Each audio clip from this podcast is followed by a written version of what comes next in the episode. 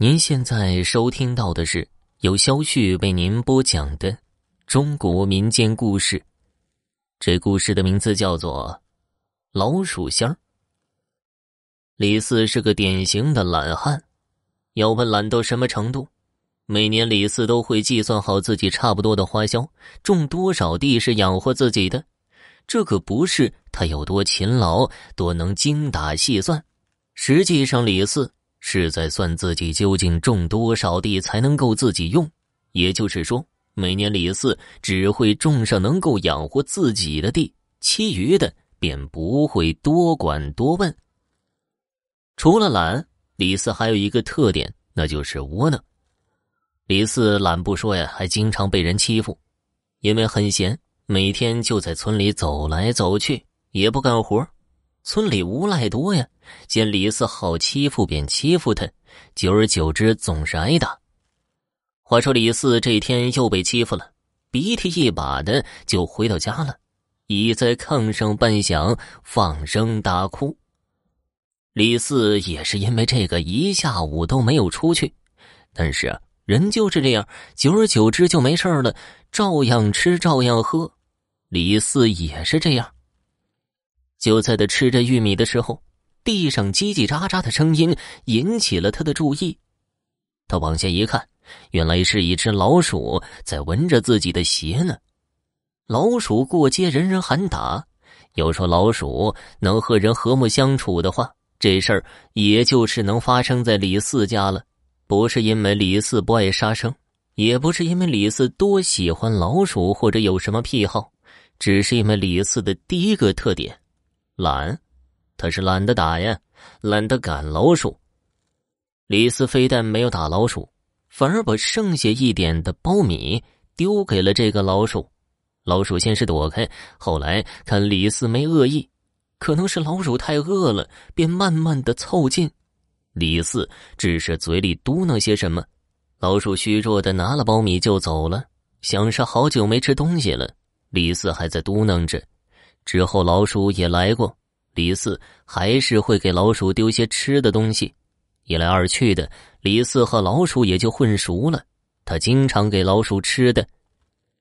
有一天，李四又被欺负了，打他的是村东头的黑爷，其实啊，也就是个混混。妈的，老子非弄死你不可，让你总欺负老子！李四鼻涕一把，眼泪一把。老鼠在炕下面愣了一愣，第二天，黑爷就死了。一夜之间，没人知道黑爷家新盖不久的水泥二层小楼为什么会塌，一家人都被埋在二层小楼的废墟里。黑爷死了，李四自然高兴，又在村里逛了起来，结果又被虎娃欺负了。临走的时候，李四就喊：“妈的，非弄死你不可！”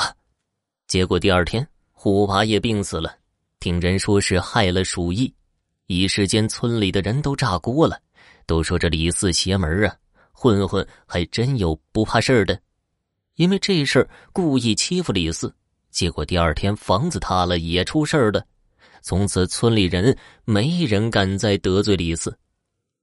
李四这嘴呀也是开了光了。除了说弄死谁之外，还说过一些想要什么东西的话。如果第二天醒了，能有一车苞米堆在家门口就好了，我就不用下地扒苞米了。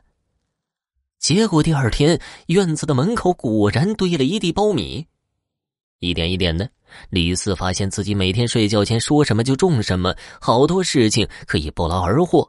久而久之，有人知道李四的邪门，就花钱让李四咒谁死，效果也是真灵验。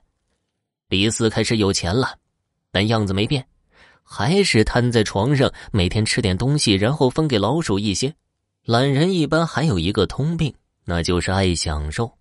李四也是如此，家里的砖瓦房已经不能满足自己的想法了，于是盖起了二层小楼。就这样，一座完全是请了别人帮忙的二层小楼盖起来了，里面还铺上了地板地砖，这下干净不少了。这房屋一干净，李四也干净勤快起来。最大的表现就是李四开始不待见老鼠了。